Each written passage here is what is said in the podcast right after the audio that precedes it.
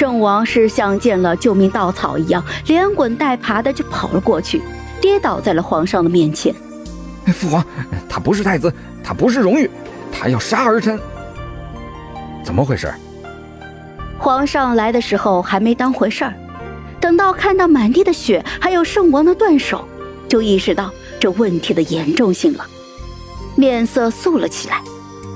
圣王添油加醋的把事情描述了一遍，咬死了太子不是太子，太子被恶鬼附身了。皇上转头，鹰鹫一般的尖锐的目光盯着荣旺。他说的可是真的？我不自觉地捏紧了袖角。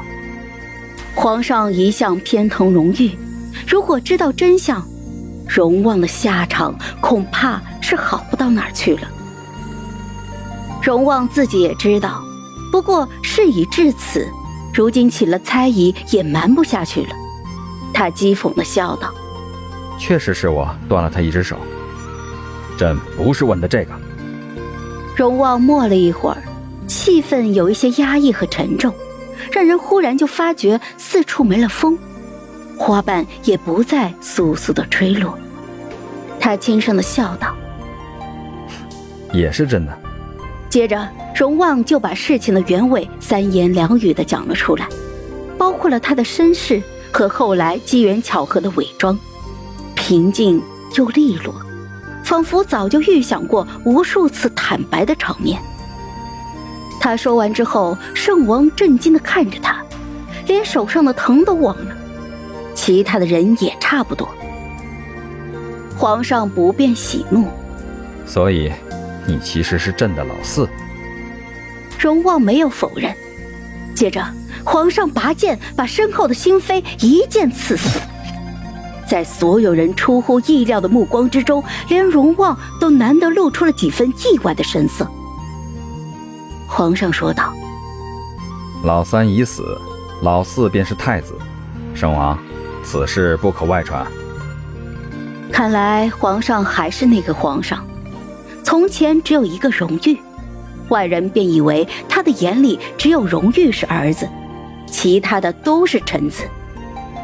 现在看来，皇上的眼里应该是只有嫡子是子，其他都是臣。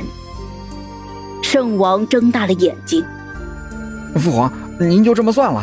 儿臣一只手都没了。”皇上怒斥他：“你自己不守剑，老四都懒得砍你。”然后把还滴着血的剑就扔到了他的面前。你带来的人，自己灭口。侍卫意识到自己遭了无妄之灾，连声的求饶。圣王脸色泛青，不得不亲手接过了跟了自己好几年的侍卫。见皇上看过来，我连忙就挡在了宝珠的面前。哎，他自有跟在臣女的身边，臣女保证他不会多嘴的。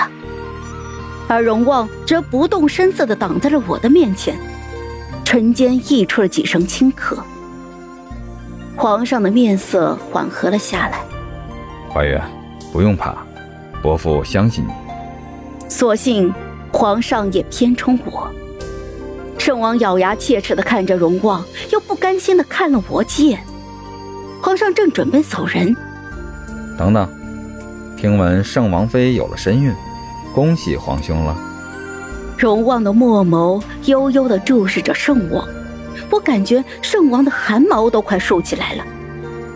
他冰凉的手遮住了我的眼睛，低沉的声音随着袖剑出鞘的细响钻入我的耳中。那皇兄这儿，便也没用了。接着便是圣王再度响起的杀猪一般的声音。我不是见不得血腥脏污的人。直接扒开了他的手，看过去，圣王捂着胯部，又开始满地打滚起来。我惊了，他当着皇上的面把他另外一个儿子给阉了。即使再得宠，也难以收场吧。好了，本集故事就到这儿，我们下集见，记得订阅和点赞哦。如果你有喜欢的故事，也欢迎在留言区告诉我们。